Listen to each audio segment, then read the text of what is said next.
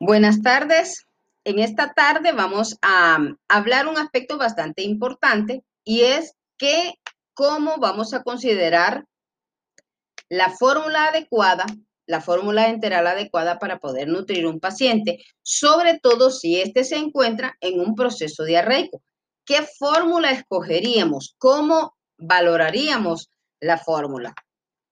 Las fórmulas nutricionalmente compuestas de 1500 kilocalorías son suficientes para cubrir el 100% de los requerimientos de micronutrientes y macronutrientes. Es importante tomar en cuenta situaciones donde los requerimientos están incrementados o hay pérdidas excesivas de algunos de ellos.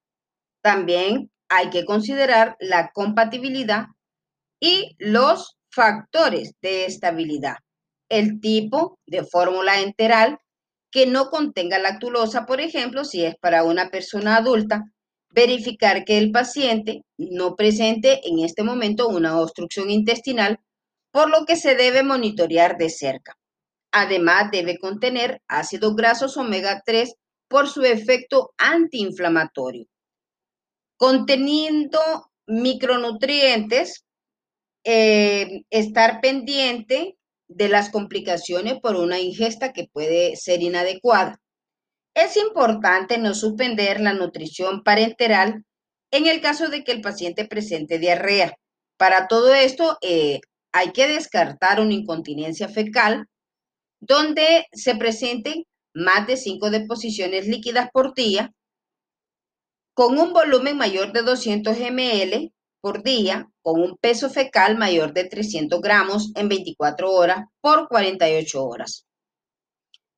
Hay que buscar las causas del crecimiento bacteriano, como pueden ser la diabetes, los divertículos, la anemia perniciosa, el síndrome de inmunodeficiencia, etc.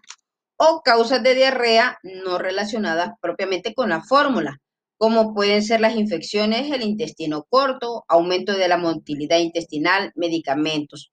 En este caso, eh, iniciar la nutrición enteral con un bajo flujo a una velocidad de 15 a 20 ml por hora y luego se progresa cada 12 a 24 horas fundamentalmente en pacientes graves desnutridos y en sonda en yeyuno.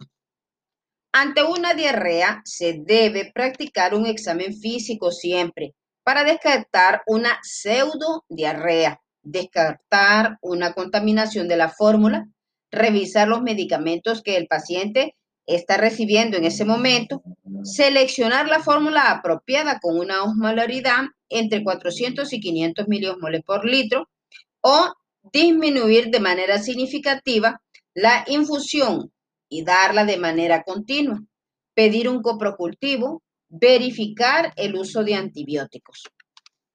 La fórmula que más apropiada pudiera ser para un paciente con diarrea es la, que contiene fibra soluble.